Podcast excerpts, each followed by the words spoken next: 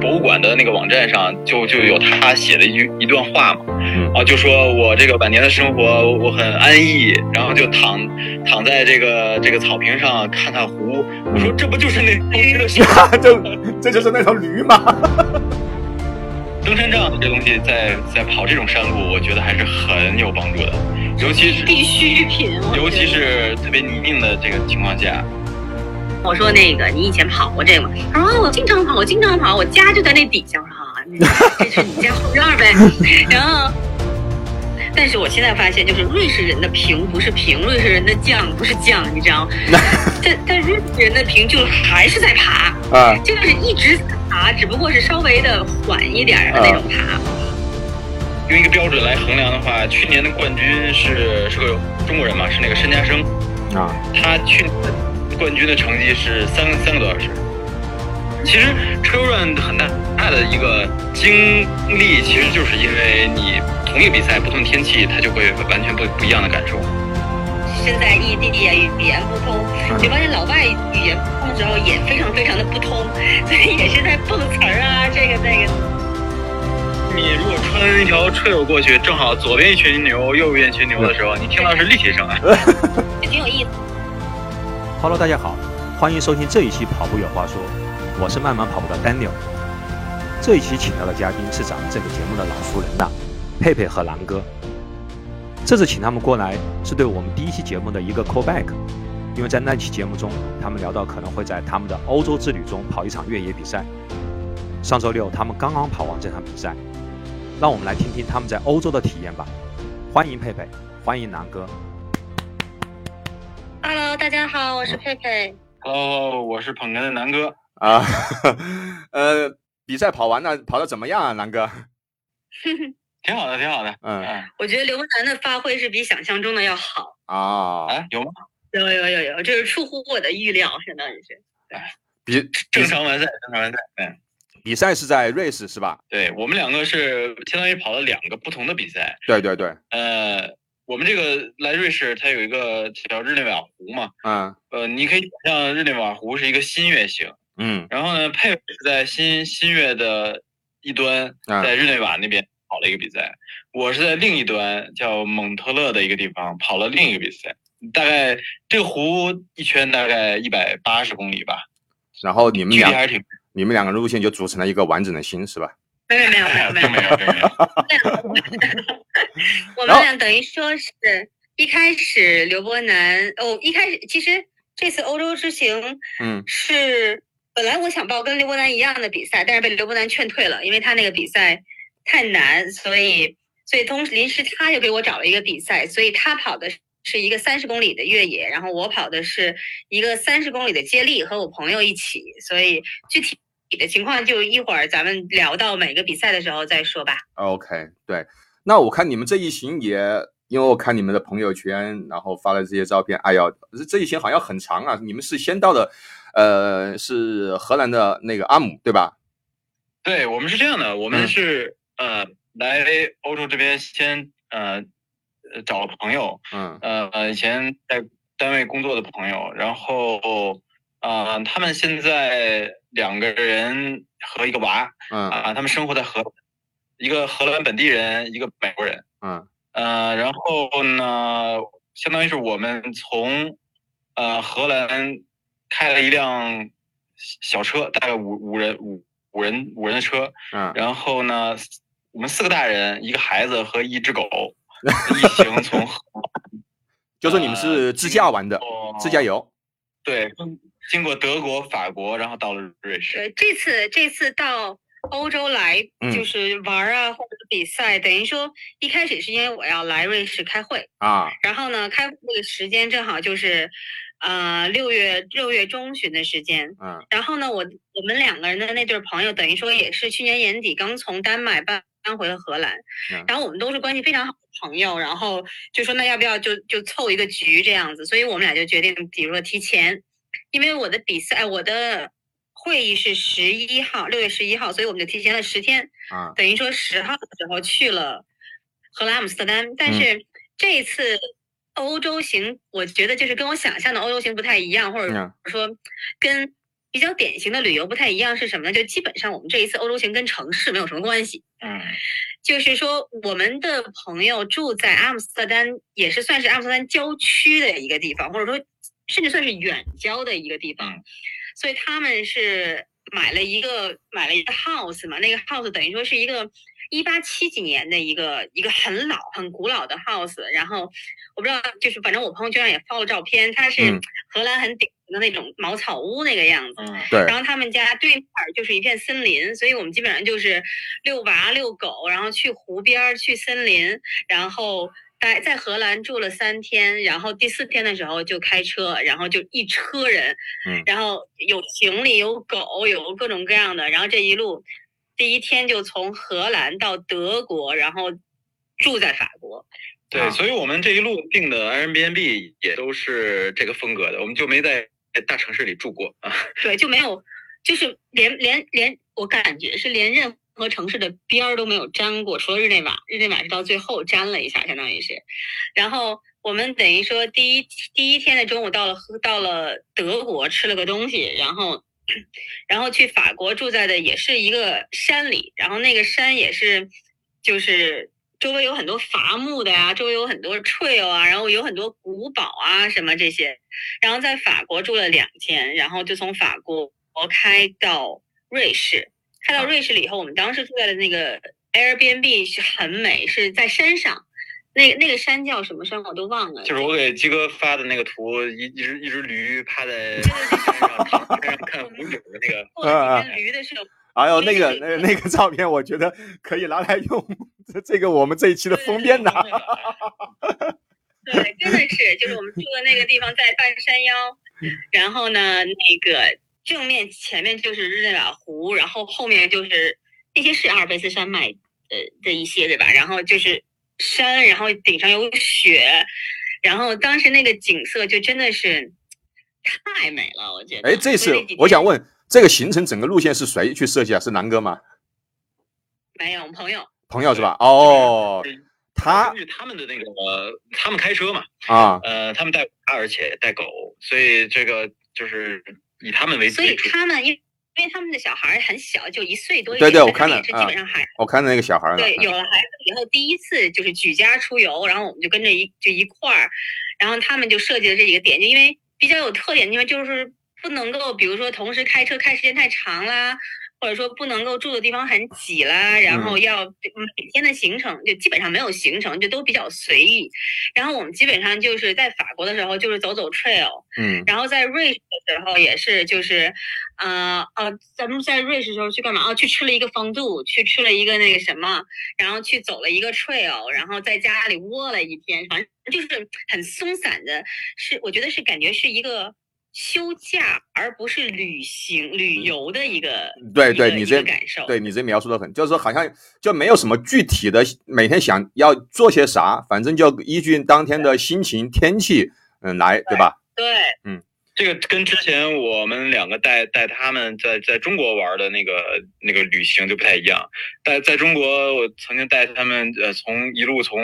北京开车去上海，然后还曾经他们两口子一起去过西安。嗯，其实这去的都是大城市。对对对。哦，是不是那个一九年一九年那个你们带带他们去回中国那就是那一对啊？哦，他们对对对，他们是没有孩子的，他们是澳洲人吗？没有，他们女生嗯女生是荷兰人，男生是美国人。然后他们以前跟我们都在一个单位，女生在读书，男生做博后。他们两个在我们单位认识，然后后来就在一起，然后结婚。啊结婚了以后，两个人去丹麦工作了几年，然后现在等于说回到荷兰，基本上算定居荷兰吧，嗯我觉得。对啊，是这样的。我那整个在瑞士那边好像就是我你们就在瑞士待的时间是最长的，对吧？对，因为要开个我。们对，因为包括会我们在瑞士的那个 Airbnb 就临湖的那个住了四个晚上，嗯然后呢，在然后然后然后 Carmen 他们就把我们 drop 在我现在开会的这个地方，然后在开会这地方我们再住五个晚上，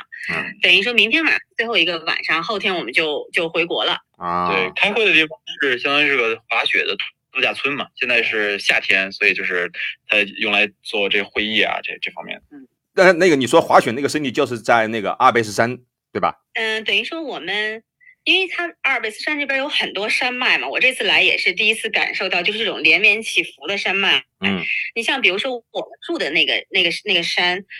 我们住在 Airbnb 的那个山，距离刘伯南跑步的那个蒙特洛大概开车半个小时的时间。嗯从蒙特洛再到我们跑步，就是日内瓦旁边的那个小村子开起跑的地方，大概一个小时多一点。然后从我们住的那个地方到我就 Airbnb 到我们现在的这个山，这个山叫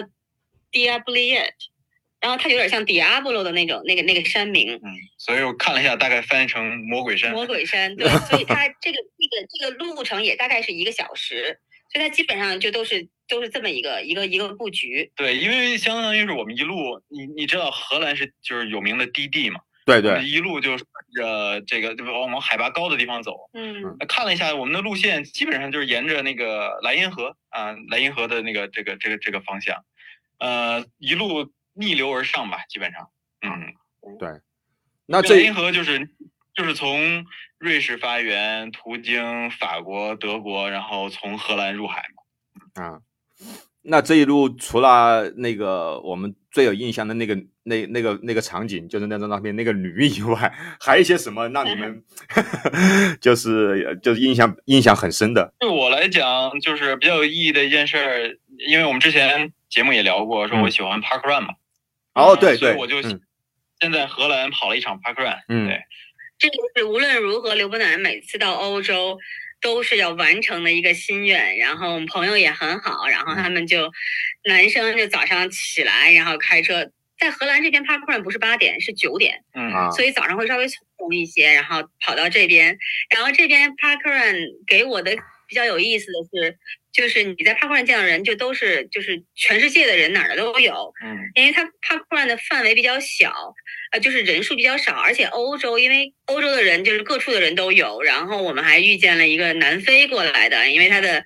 呃姐姐还是妹妹住在这边，然后也是过来开会，然后也是跑 Park Run，所以就跟很多很多的人都能够聊天，因为大家都是就过来度假的或者过来玩儿的，对。基本上我看 Park Run 就比较流行的国家，首先肯定是英国了，嗯，然后再加上澳洲有很多人喜欢，南非有有很多人喜欢，这这三个国家我觉得是最密集的嗯。国家了，嗯，所以这已经是我第四个跑的第四个国家了，嗯嗯，第四个国家。哦，瑞士瑞士就没有跑到，因为瑞士正好那一天好像是没有瑞士没有哦瑞士没有啊，哦，整个瑞士就没有哦，那还不是说就是每个国家全部都有的，对对对。嗯然后我觉得 这次挺有意思的是什么？因为跟跟我们这两个朋友一起开车嘛，然后我嗯们从荷兰走的时候无所谓，因为女生是荷兰人，所以她的荷兰荷兰话呀、什么都没有问题。然后在路上，在荷在德国的一个小镇，然后吃饭的时候就是说德语，嗯然后女生的德语有点，男生基本上不会说德语，嗯所以就是四个人都不太会说这个语言，然后就感觉就是大家都在国外，而不是说，比如说有时候中咱们要出国的时候就觉得啊身在异地呀、语言不通，嗯你发现老外语言不通的时候也非常非常的不通，所以也是在蹦词儿啊这个那个的。这件事情在法国特别明显，对因为我跟那个男生两个人去超市买东西，嗯嗯呃，然后我们两个就都不会法文，那那是个美国人，对吧？嗯然后呢，呃，后来发现相对来说我更有优势一点，因嗯，为我长了一张亚洲脸，一看就知道对对，然后他们他们两个人还说，就是在在超市里边看所有的货架上的东西，就是就是猜这个是什么，那个是什么，两人一对视啊，这那就要这个吧，那就要那个吧，然后其实也都不知道自己买的是什么东西，然后就回来了，就还挺有意思的。但是但是我觉得这边的人，我不知道是因为是就是相对来说比较郊区或者农村乡下一些的地方，就是给我的感觉就是都特别特别特别的淳朴。嗯，然后非常好相处，然后大家也都很热情，就随便聊。然后你像我们在德国那个小镇，然后他们他每个人都有任务，然后有看孩子的，有有遛狗的，有开车的，然后我就被派去啊要去买买面包。那我法语一点呃德语一点都不会，然后跟那个小小店的老板我就说面包啊怎么，他英语也不好，我们两个人就跟那儿又比划又怎么怎么样，他。他说：“哦，这儿我这儿没有这个面包，他要去那个那个地方怎么？然后他就到最后就就他们能就带我去，就是那种感觉。就虽然大家不太通这个语言，但是就都都明白，其实大家都是想不想想帮忙的那种，就挺有意思的。然后还有一件事情，我觉得挺好玩的是，到瑞士了以后，到瑞士了以后呢，有两件事情让我觉得比较新鲜的是，一个是我们去吃一个。这个 cheese fondue 嘛，是瑞士这边比较有名的一个哦，我看见了，你们发的发的那个视频，嗯，对，那个相当于是就是瑞士的一种 cheese，然后把它化掉，嗯，然后化掉底下就有点像火锅，但是呢，就是全是 cheese，然后它分我们点我们点的那个是分三种口味，有有 onion 的，里边有加 bacon 的，是之类的。哦，mushroom mushroom 和 onion，然后还有纯的，让他给你一些面包，然后它底下烧着火，然后你就用面包来蘸这个 cheese，然后来来吃，就非常 rich，但是就挺有意思。但是我想说的是什么呢？就是在路上的时候，我们才发现，就是我们才知道，就是瑞士它是一个很有意思的国家，就是它的每一个牲畜或者说每一头牛也好啊，驴也好，它肯定脖子上都会带一个那种牛铃，嗯啊，还挺好听的，嗯。后呢？对，然后我就就是那个牛铃，它牛在慢慢吃草，慢慢走的时候，那个牛铃就会叮叮当叮叮当，就像风铃的那种感觉。嗯。而且好像每一个每一个牛，就是有有些牛，牛和牛之间牛铃的这个声调啊，或者音色还都不一样。一个是 A 大调，一个是什么 C 大调？对。所以你如果穿一条 trail 过去，正好左边一群牛，右边一群牛的时候，你听到是立体声啊，就挺有意思。而且而且好像瑞士，我感觉就是我听他们说，瑞士人很以这个为为骄傲，就觉得这是我们瑞士的一个特点，就所有的这个这个牲畜都有一个 bell，都有一个一个这个什么。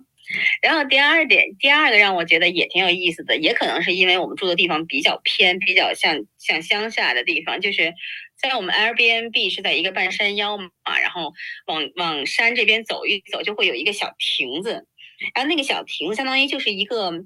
呃，自动售货亭那种感觉，然后里面有有啤酒，有葡萄酒，有 bacon，然后你就是可以自己就也没有人，你就可以自己拿或者自己那个什么，然后它有一些比较贵一点的东西是标着价格的，但是像啤酒啊，或者是有一些呃汽水啊什么的，它上面写就是说看着给吧，你想配多少就配多少，哇，嗯，然后呢？对，你就完全是自助。我们就说 OK，我们拿几个，他给你给你干净的杯子。他说你这个这些杯子是消过毒的，然后你喝完了以后把这些杯子放在底下，然后他们他们会有人来定期的来处理啊，或者怎么样。所以就是我觉得这个鸡哥你可能会喜欢，就是沿路有跑步的，有骑行的人，对，就在那儿可以坐坐着喝一杯那种感觉。然后那个那个那个小亭子外面还有几张桌子，它就是。完全安排，因为那儿的景色就很美。你在那边看日落，然后这边看着湖，然后它的那个小亭子侧面还有一些书。你要想看书的话，你也可以自己去拿，就就是挺有、挺、挺有、挺、挺有意思的一件事情。然后我们就在琢磨，然后这个酒应该配多少钱？在这种情况，他他他让你自由的来，你反而就会想，OK，这个还是对，就是挺挺挺有意思，然后对人信任的一个事情，我们反而会 OK，我们就配的会稍微多一点呀，或者是怎么样。嗯，挺好玩的，挺有趣的。嗯，应该是不是你你们去的这些地方，是不是很很少有游客去啊？是不是这样？呃，也是旅旅行的哦，也也是旅行的地方。对对对对。嗯，我觉得我们住的地地方其实就等于说肯定是旅游的地方，但是。就是本地人旅游比较多，然后而且现在还没有到旅游的旺季，因为学校啊什么的都还在上学，所以现在我们去的这几个地方都是人其实人蛮少的，对对对，人很少，对，都是小地方。然后那个，我给你捋一捋啊，这个你看，我去跑 Park Run 那个地方，嗯，呃，它是相当于我特意去那个 Park Run 是因为，呃，相当于是。一八年吧，呃四五年前，他这这一对儿结婚的时候啊，就是在那个 park 里边的一个酒店，呃，相当于呃这个这个结结婚嘛。然后我们 park run 的那个路线就经过他们结婚的那个那个酒店啊。然后因为我们之前我们两个去参加他们的婚礼嘛，就是这样找找找一下熟悉的感觉嘛。对，然后那个地方，呃，就将就就就是在德国和荷兰的边境，所以我这个朋友他从小生活的地方就就就挨就可能这个这个这个村子就在就就挨着，就在边境上面。嗯，走两步到就到德国去了。对对对，啊，是这样。呃，那个地方还挺有名的，它是呃二战的时候，呃有一个就是什么市场花园行动，就是那个空降兵的的一个活动。呃，然后后来拍了一个电电影叫做《遥远的桥》，基本上这个这个是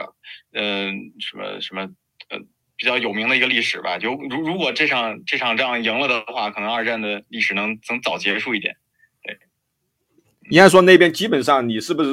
基本上走到走到一个地方，就是处处都是这个历史啊？因为在在因为在德在整个欧洲的话，我们并没有提前安排这个这个行程，但是走到每某个地方，可能就看一看，哦，周围原来有这个。嗯就好比我们第二站就到了德国嘛，嗯德国我们没有住，但是我们就沿着高速开。我跟你说了，沿着莱茵河，呃，逆流向上往上开。啊哎，然后我就忽然忽然发现路边有一个大球场，嗯上面写着拜耳，啊这是个什么球场？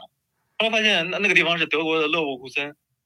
嗯，就是德甲有名的一个一个球队。对药厂嘛，嗯哎，药厂这个我后我后来才发现，很多这个德甲的球队，比如说是冠名，对吧？嗯大企业的冠名，嗯，这个库森可不是，人家压压根儿从开始一九零几年建这个队的时候，嗯就是拜耳这个这个药厂的是厂队，对对对 对对，他是厂队，嗯，他其实比后来特别好踢进了德甲。对他其实比那个拜仁慕尼黑还还要去有名，还好像还要历史还要还要长。对，然后就说到这个历史啊，或者在路上真的是你就会，反正给我印象挺深的，就是欧洲这边有很多古堡嘛，对，就是城堡很多。然后在德国，我们就在那个小镇一个公园里面溜达，就看见有城墙啊，然后那个古堡。但是那天我没有时间去，然后所以在法国的时候，我们去了一个古堡，然后那个古堡它就说是，比如说是 medieval，就是幺三零零、幺四零零那个那个年代的。啊中世纪。对，然后在法国住的那个地方周围也有一个有一个 castle，然后我们那天就去 trail 嘛，是因为我们住的那个法国的城市，呃，应该是在那叫斯特拉斯堡附近，嗯在法国也算个大城市，就对好比他说欧欧洲的议会就嗯就在那里。啊。但是呢，我们是附近的一个山区，所以你也看到佩佩发的图片里面，我们是呃周围相处的有两两匹马，嗯。有一群法国的大公鸡，嗯。还有一群兔子，是吧？还有狗，还有狗，对，牧呃对牧马狗，对。对，所以每天就是鸡叫啊，这个叫，然后那狗在在那儿追着马呀什么的，我我就想，还好我不是这个四川人，不然那些兔子。哎，我好奇的问一下，他们那那边的那个公鸡一早打鸣吗？我觉得一天都在打鸣。打鸣跟国内的公鸡一模一样。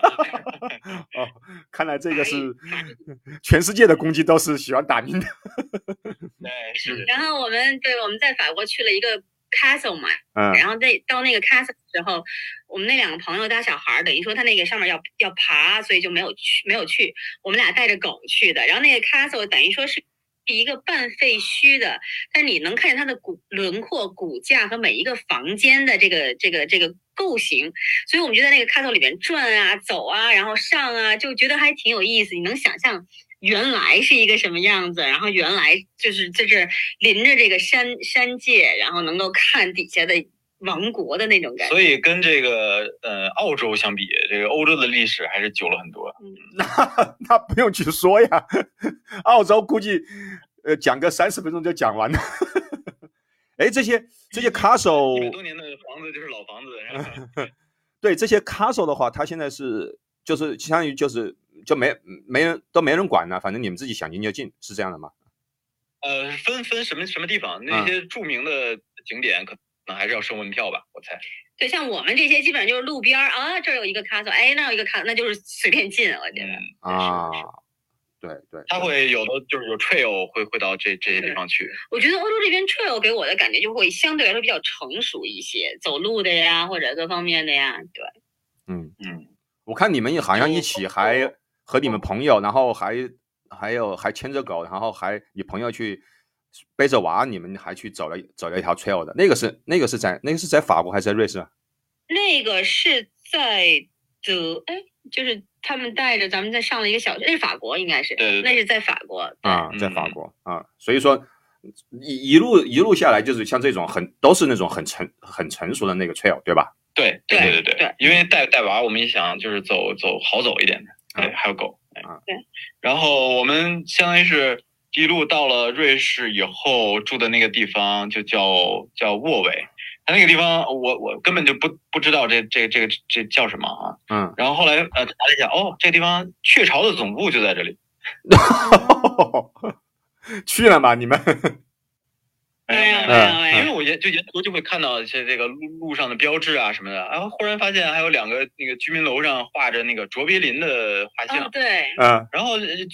查了一下，发现哦，卓别林相当于是他他他是在美国拍电影嘛，对，但他晚年他在这个小镇生活了二十五年，而且葬在这个小镇。哦，就所以所以说你们之前你们也不知道，也没有做过这方面的这个研究。完全。不知道，嗯。不是说因为这个过来，啊而是过来了以后，嗯。然后呃他那个，我记得他，我查了一下他那个博物馆的那个网站上，就就有他写的一一段话嘛，嗯啊，就说我这个晚年的生活我我很安逸，然后就躺躺在这个这个草坪上看看湖，我说嗯这不就是那 头驴的事 吗？就 这就是那头驴吗？嗯。因为就是跟我们一起住那几头驴，不就是就是在我们那个 Airbnb 上面那几头驴，真的是好有意思。他们每天他在那个上面，他们会静静的就会看着那个湖的方方向，嗯，然后呢，他们就就不知道他在想什么。呃，到快夕阳的时候，他们会，它是一个草草地，他们有一块地是有土，他们每一头驴都会到那儿去，就像你知道狗有时候会仰在地上啊，滚来滚去，滚来。嗯每一头驴都会去那排着队的蹭，然后感觉就是在洗澡或者是怎么样，泡温泉，就是挺有意思的，对，对对对，他思考驴生。嗯嗯，思考驴生思考驴生，对，而且你想，那那个房房主告诉我们，那个驴呃大概十十八八岁、二十岁这个这个样子，人人家在那儿就生活了那么多年。而且驴真的好温顺，你想怎么摸就怎么摸，那他这个驴就相当于就是就是宠物了，跟就是咱们对对对，跟咱们中国去养驴不一样，对对吧？人家也不不靠驴磨豆腐，所以就是纯 纯是宠物。嗯，那挺不错的。然后，因为我们住的地方旁边最有名的城市应该就是洛桑，就是所谓的那个奥委会的那个啊对对就在洛。嗯。嗯。我们对我们从呃法国开到瑞士，中间经过了一个或者划过了一个城市，就是巴塞，我不知道它中文叫怎么，就是巴巴塞尔那个地方，哦可能就巴塞尔啊是有很、有很多的这个医药企业或者医药工厂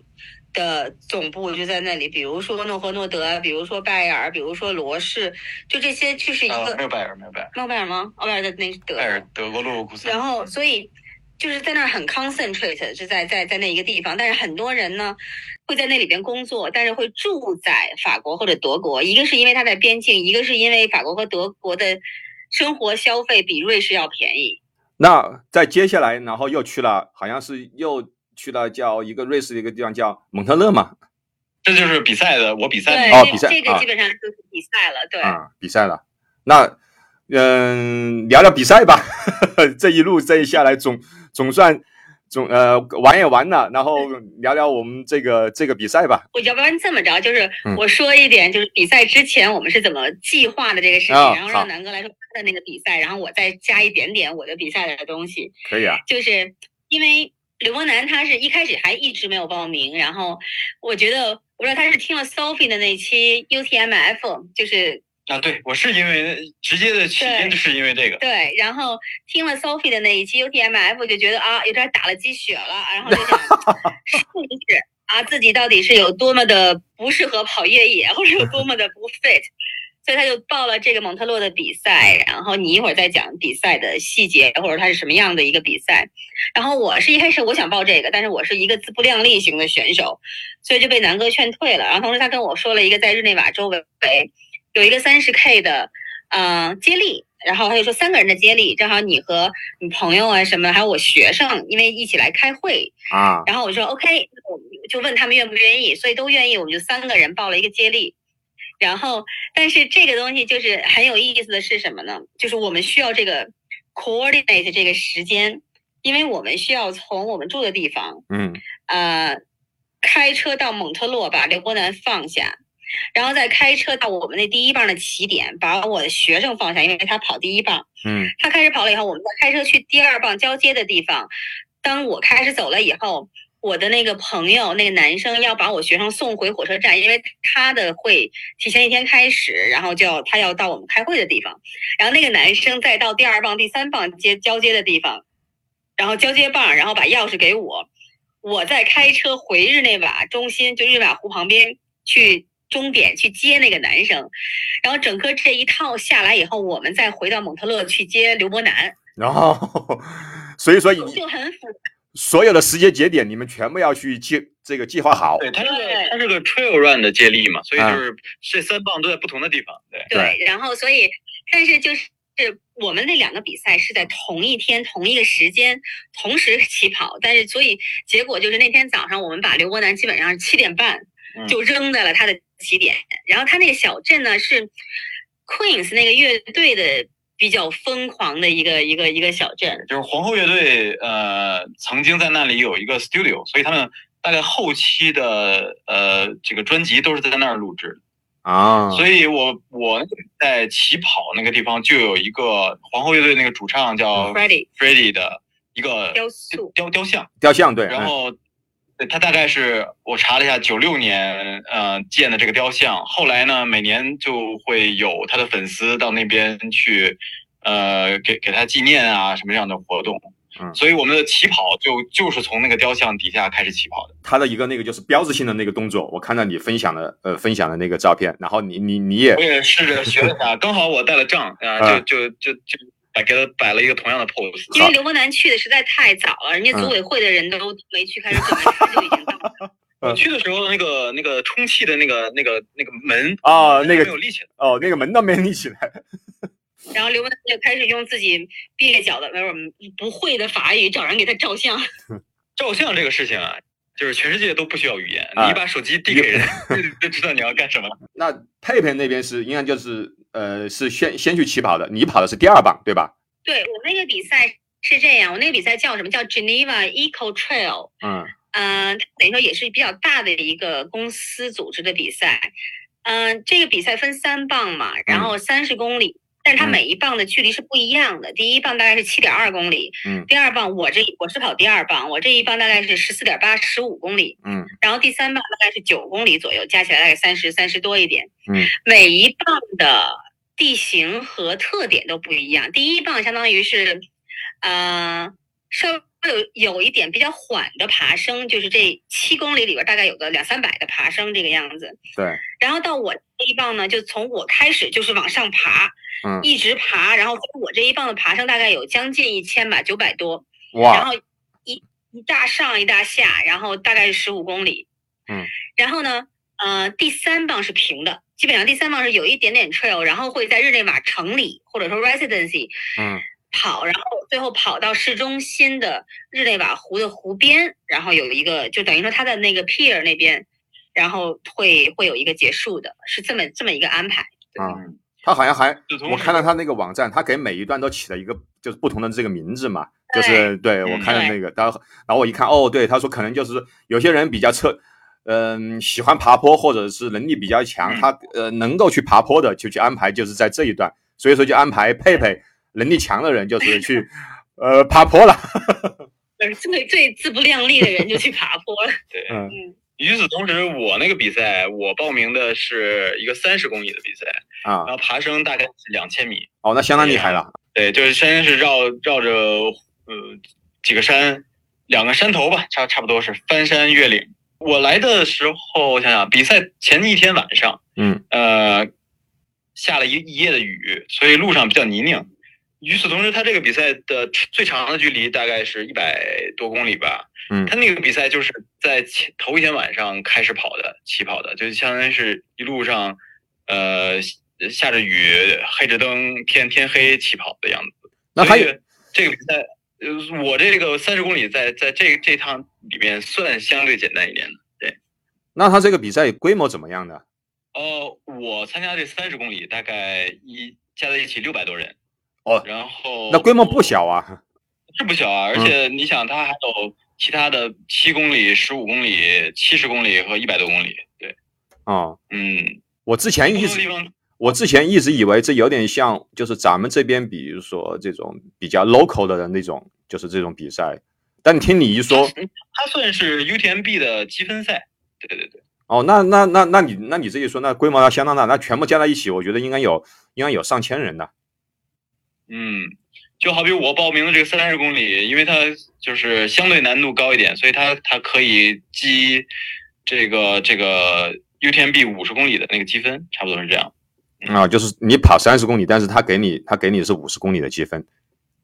嗯嗯，对对对。整个你下来，你你的感觉怎么样？就是说那边的那边的山路和，比如说和澳洲和澳洲的山路去比起来，是是有些什么不一样的？还是比较陡的。你想想，三十公里爬两个大坡嘛，嗯然后一路就云雾缭绕的。呃，我不知道你有没有看那个是比赛那个宣传片嗯啊、就基本上就是啊、那个就是从山脚一路，呃，是这样的，他起跑不是在蒙特勒那个城里嘛，嗯呃，然后他是先要穿穿街小小小小小巷，然后一路往上，这个城就有点类似于你知道重庆那种山城的感觉。啊。然后一路往上，呃，出了城就是树林，呃，经过一段树林，再往上就是比较 exposed 的地方，呃，然后如果我觉得如果是太阳很足的时候的话，就还蛮蛮晒的，但是呃，我我跑步那天就刚好是阴雨连绵的样子，然后所以呃呃，周围有点像仙境的感觉，就是都都是云雾嘛，对对对，哦，你这样一说，就呃就有点想起，让我想起我去那个 Paul Douglas 跑的那个马拉松，好像也是这种，就是他起点是在、我我们起点当时是在镇上面，然后也是从镇里面往它旁边有一个它有一个山，当然那个山肯定是比不上你你你爬了这个山啊。然后就是我们也是一路夸夸夸夸夸，也是往上面去跑，然后跑了之后也是它那个也是 trail，然后在山里面去绕一圈，然后再去跑下来，回到镇中心，然后就是终点和起点就差不多的地方吧，就这样。嗯所以它沿途就会有也有那个当地的人给我们加油啊，在补给站附近啊，所以就有那种有人拿那种大的牛铃，然后然后在在两边摇那个牛铃，然后来给我们庆祝，还有人吹那种长的那种，是不知道是不是瑞士的特色那种长的号，然后呃吹奏音音乐，然后就在山顶上，嗯、那个感觉还是挺好的，对对对。那说到牛铃，你但是哦，说到牛这一，次多亏嗯了，我们要有特意感谢两两两位朋友，一个是程小远，一个是 Sophie 给我们提供的这个杖啊。嗯登山杖这东西在在跑这种山路，我觉得还是很有帮助的，尤其是必需品，尤其是特别泥泞的这个情况下，嗯、你上坡下坡真的就是多了一层安全感。嗯，还还好我一路都没有摔。嗯，对，要你们你你这样一一去形容的话，你如果没有去藏的话，如果再去很泥泞的路面，我估计你你上坡你上坡的话，你没有藏，估计都很难，就很难，就是那个摩擦力都不够啊，都没有办法去往上往上走了它是。那种之字形，然后躺一直到山顶的那种那种路。嗯、对。那佩佩这边呢，你你那一段也其实也爬升也是很大的，十几十几公里，然后大几百的爬升。对，我觉得我那一段基本上就是属于一个很典型的轻敌了的表现，就是 我觉得你你想想看，本来佩佩是要跑我这个比赛的，对，然后我就啊，我 OK，十四五公里是不是慢慢慢慢熬嘛？要八九的八九百的或者一千的一千的爬升嘛，我觉得 OK，嗯感受一下，体验一下。然后前一天晚上我们还跟朋友一块儿，比如说喝喝喝酒啊，喝喝红酒啊，怎么嗯就没没怎么没怎么当回事儿。然后第二天去了，去了以后呢，就是说，嗯，一开始在接交接棒的时候，我就问我学生，我说怎么样？他说很滑。我说啊，完了。嗯就是因为前一天下雨嘛，他状况不一样。然后我开始走，开不是他开始跑，就是一路在上坡。然后当时真的是就是，而且是那种之字形，就是你从你站在山底下，嗯你就看好高好高的地方有别的人在那儿动，你就觉得一点都没有希望的感觉。啊这种我觉得是这个山给我的感觉就是和澳澳洲的山挺不一样的，因为它是满，它是很多的是碎石或者石头，啊但它也没有一个就是这种越野啊，也没有一个 proper 的路，然后它就是你就是我就是在跟着前面，然后就一一直在用杖，一直在用杖往上扒、往上扛、往上往上弄，而它 trail 的 marking 还不错，所以嗯 trail 的 marking 就是你基本上不太会迷路，然后。然后，但是让我很暖心的一点就是什么？就是一直在往上，一直在往上，我都就简直就是快不行了。当时我觉得啊，怎么样也差不多了，因为一开始可能是两三公里，大概是就是比较陡的一个爬升，我就已经就是全身都没有力气了，我就想，估计估计快到了，估计快到了，估计快到了，然后一看表。一公里，嗯，当时我就觉得我要疯了，我就觉得就怎么怎么怎么能够熬下来。然后呢，那个时候就会有有人，比如说跟你跟你聊天啊，跟你走路啊，然后就会我遇到一个瑞士的女孩，就在我在那儿吭哧吭哧吭哧吭哧爬，然后她等于说就是背着一个那种小 hydration pack，然后也没有杖，自己就就走，好像很就是闲庭信步的那个样子。然后他就看见我就有点 struggle，他就跟我说：“哦，快快了，最难的地方就是马上就过去了，怎么怎么样的。我说：“哦。”然后他说之后就平了。我说之后是不是就下坡了？他说不，我之后是平，下坡是之后就马上就平，然后下坡是八公里左右。我说好好好。然后我说那个你以前跑过这个吗？他说、哦、我经常跑，我经常跑，我家就在那底下。我说啊，那这是你家后院呗。然后然后我就说 OK，然后我们就然后。他肯定比我快嘛，我是在那儿特别 struggle 的，又想跑、嗯、想那个什么，然后他就在前面，我觉得他会偶尔的会慢下来，会就是 look after me，他就会想要看一下我是不是呃跟上了，或者是不是怎么怎么样的。然后他跟我说，他跟我说说快到了，快到了，说最难就是前面有一个山洞。嗯，然后我说什么意思？我说为什么为什么为什么这不是已经到山顶了吗？为为什么是个洞？然后我不知道鸡哥你可能也看了我朋友圈的照片，嗯、就是真的是你你拐过去以后是一个大长楼梯，对，然后要冲过一个山洞，然后那个是最陡，就也不能说最陡吧，就比较陡的一个地方。然后呢，就是那个时候我腿已经没劲儿，然后就呃硬着头皮也要往上往上穿嘛，然后然后再拐弯出了那个洞以后，然后那个女孩在那等我，她就坐在旁边，然后她就说嗯，you made it，或者是怎么怎么样，怎么怎么样，然后就觉得还挺暖心的。然后他就他就走了嘛，他说 OK，the the the hardest part is uh, over。我说 OK，然后我就会 expect 他后面这一段是平的，但是我现在发现，就是瑞士人的平不是平，瑞士人的降不是降，你知道吗？但但瑞士人的平就是还是在爬啊，就是一直在爬，只不过是稍微的缓一点的那种爬。他们的平就是不陡，对，嗯，就又继续爬爬爬爬爬到爬到山顶了以后，就挺有意思，因为两边都是草，嗯，然后云雾缭绕，然后两边就响着牛铃声的那种感觉，然后当时的那种心情就很好，然后就就就觉得啊，还是挺啊，就就旷野的那种感觉，然后慢慢慢就跑起来，跑起来，跑起来。我就想没事嘛，我说八公里以后才开始下降嘛，我现在就颠颠颠颠，反正是平的。但是他们说的下降也不是下降，那是真正陡的下降，是八公里开始，之前是慢慢要往下滑的，就已经开始下降。但是因为先下雨了，所以那段时间就是真的很滑。就刘伯南可以说他那边的情况可能比我更要更要严重一些，他是比较泥泞，嗯，我是比较滑，而且他的 trail 都是石头，然后就。就是需要用杖来往前探，往前怎么样，然后脚还是会滑，就所有人就都在琢磨怎么样下脚的那种感觉。然后我我觉得我这一路就是杖啊，然后正常下呀，屁降啊，胸降，反正身体各个部位全都用上了，就就是要保持自己还在地上直立着，而不是倒着。所以就还挺有意思的，我觉得。那赛道赛道还是难度挺大的呀，听你这样一说，连连屁降都已经用上了。分人吧，我觉得我可能是有点太菜了，所 以所以就因为也没有经验嘛，然后第一次跑欧洲的山啊，可能真的是有点轻敌，但是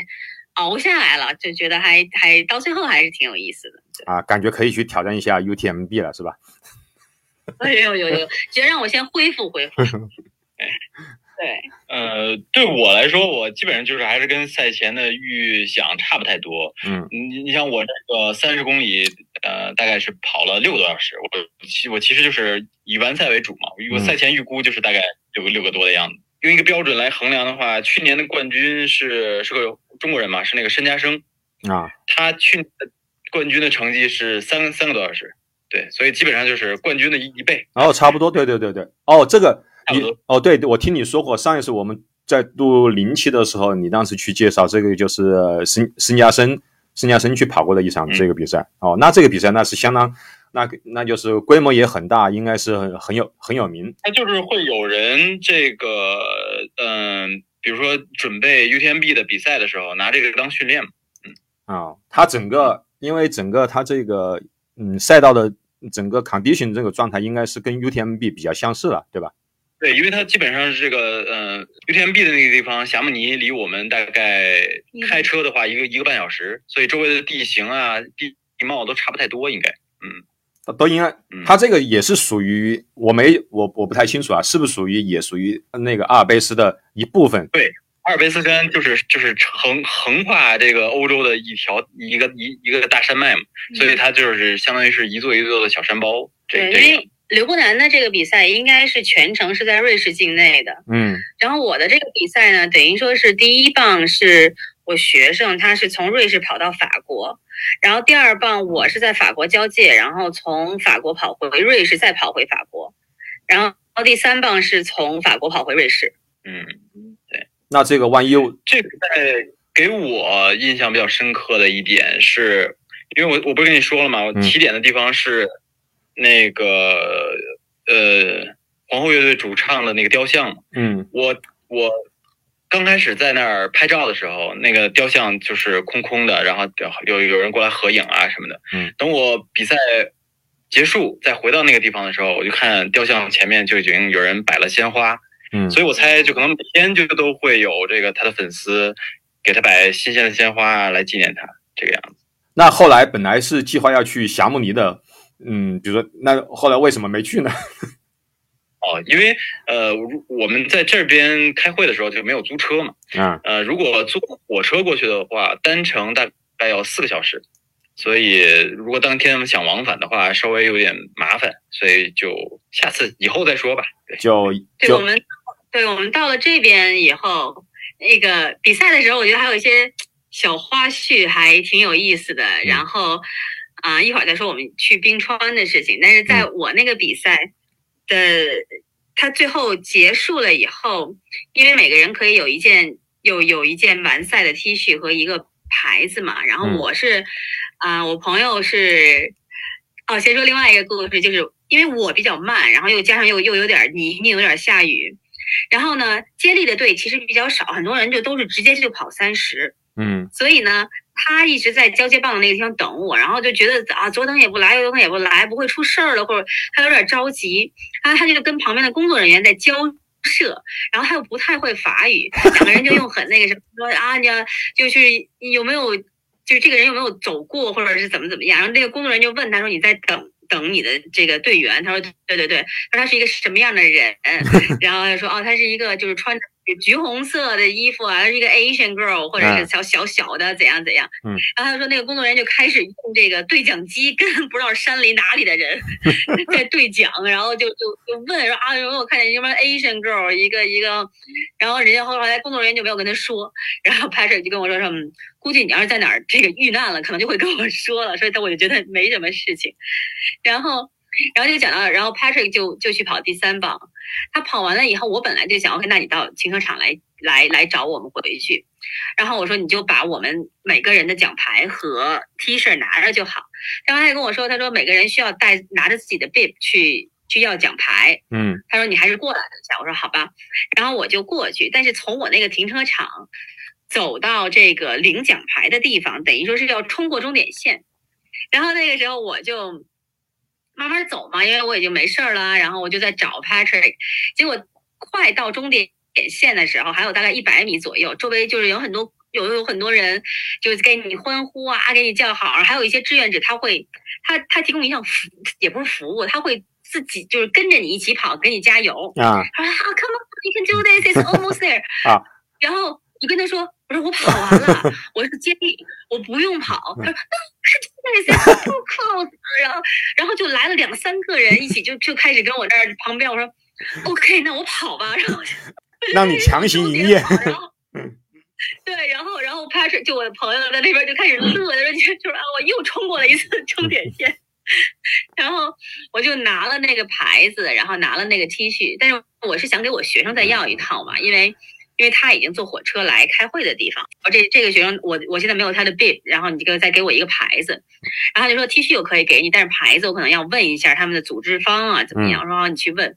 就就在那个当下也不知道哪儿是为什么，我突然间就想就就是胃里边就一阵反胃，然后我当时说 excuse me 到。旁边我就吐了，然后，周围人看着我都傻了，然后我就吐完了以后回来，然后我说那个奖牌给你，给你，给你，拿给你拿了，然后我觉得好逗，然后他这就跟我就说，Oh, you put on a dramatic show for this medal？我说 Yes, exactly, that's what I do。人家说我给你成了，你千万你不要再这个样子了，你再这样，我我把所有的奖牌都给你。嗯 这还挺好玩的，对，所以佩佩这比赛，他的奖牌是个木头牌子，然后我这比赛没有奖牌。呃，完赛以后有一件完赛服，有一瓶啤酒，嗯，呃，有一个瑞士的 cheese，还有两个瑞士的巧克力。对，哎，没有没有奖牌的比赛，好像就而且而且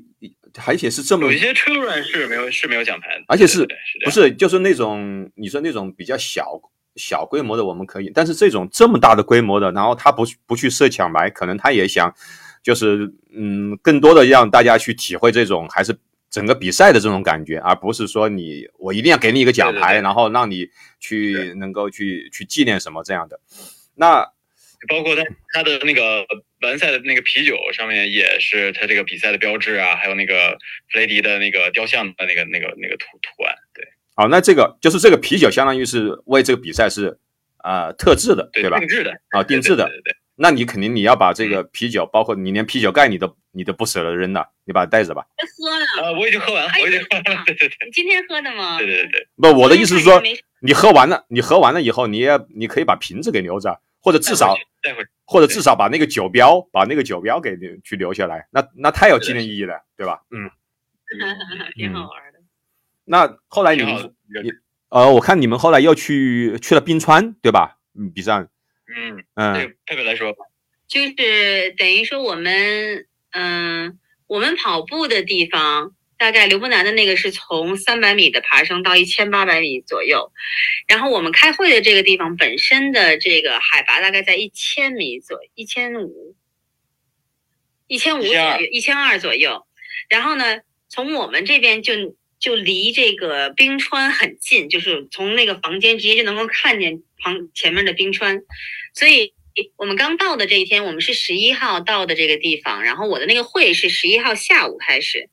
所以当时在跟酒店的人员聊天啊，那些服务员就说啊，你们要是想去冰川的话，你今天天气好，因为冰川上面天气就是阴晴不定的，或者是怎么样，他说你最好今天去，如果有时间的话，我说 OK，后来我们就去了，等于说是先做一个。公共汽车到它一个缆车的起点，然后那个缆车的起点的海拔大概是一千五百米左右。嗯，然后我们坐一个缆车，等于说两段缆车。然后呢，第一段缆车是一千米的爬升到两千五百米左右，然后换一个车，再有大概五百米的爬升。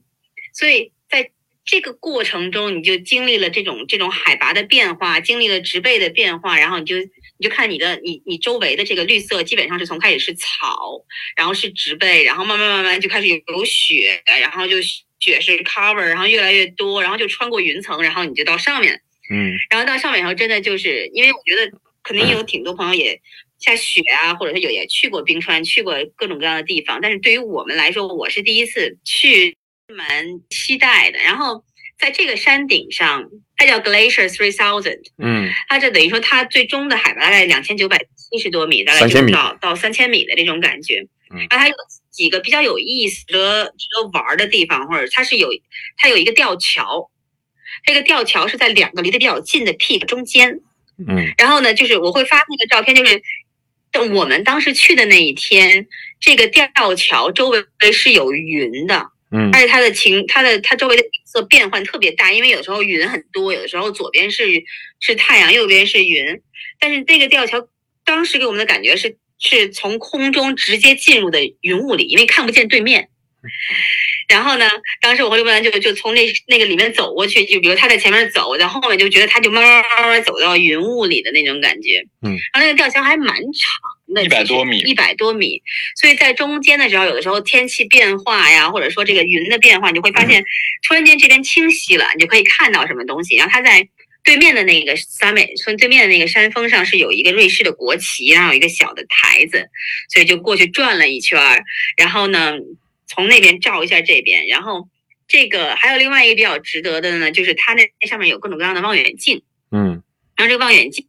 是什么呢？刘哥，你要不然你来说，这个望远镜它里面你看见了什么？哦，嗯，也没有，它就是给你看周围的山峰啊什么的。呃，因为我我们当天雾比较多，所以我在那个肉眼是看不到山峰的嘛。然后望远镜里面它会给你显示，哦，这这边是比如说 Mont Blanc，然啊，后那，边是马特洪峰，都是这个阿尔卑斯山有名的那些山峰嘛。对对对，对，它会给你显示这个山峰的名字，然后就是当你转到这个山峰的时候，它会给你显示山峰的名字，还有这个山峰的海拔，它的它的 summit 的海拔是多少。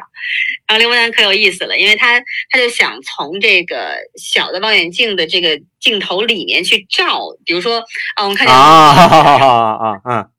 然后我们看见了马特洪峰想照，嗯，但是呢，在 summit 在那个 glacier 的时候，紫外线很强，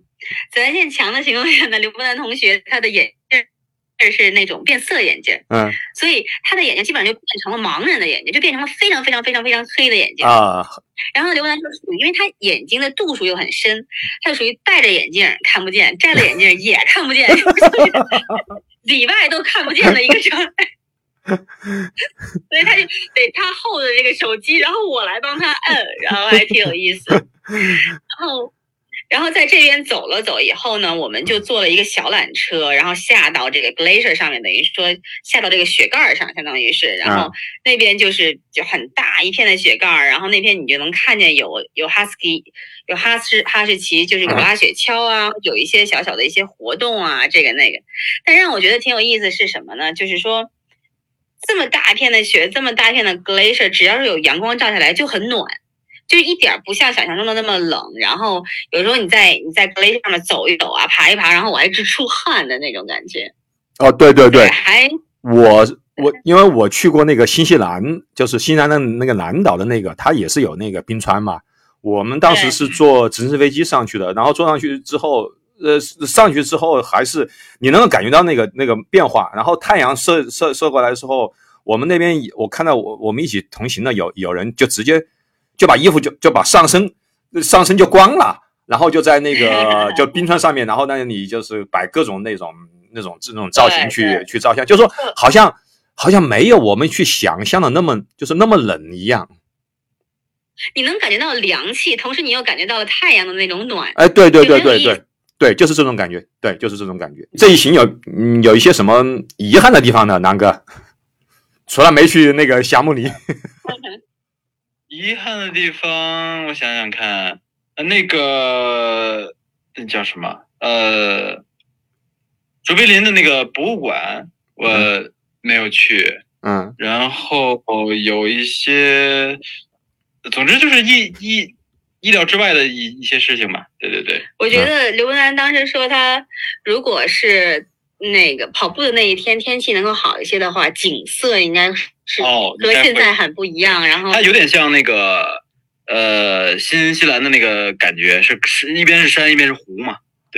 哦，你这一说，那我我我大概我大概能够去想，我有有画面了，是不是？啊，我大概能够去想象的。而且你说的基本上，因为有那么的高的海拔，而且它那种天气，你那种感觉就是在在云端穿梭穿梭的那种感觉。对，它就是不同的感感受吧，我觉得。啊，以后有机会再再再找个好天气来跑一跑。其实 trail run 很大大的一个呃经历，其实就是因为你同一个比赛，不同天气，它就会完全不不一样的感受。嗯，对。那这一次好像没有什么呃没有什么事故是吧？你不是经常说，真是有了事故才有 才有了值得值得记忆的故事吗？嗯 这次还好，这次还好。嗯对，然后其实就是跟呃，还是之前说的那个点嘛，就是跟想象中的欧洲的旅行不太一样。你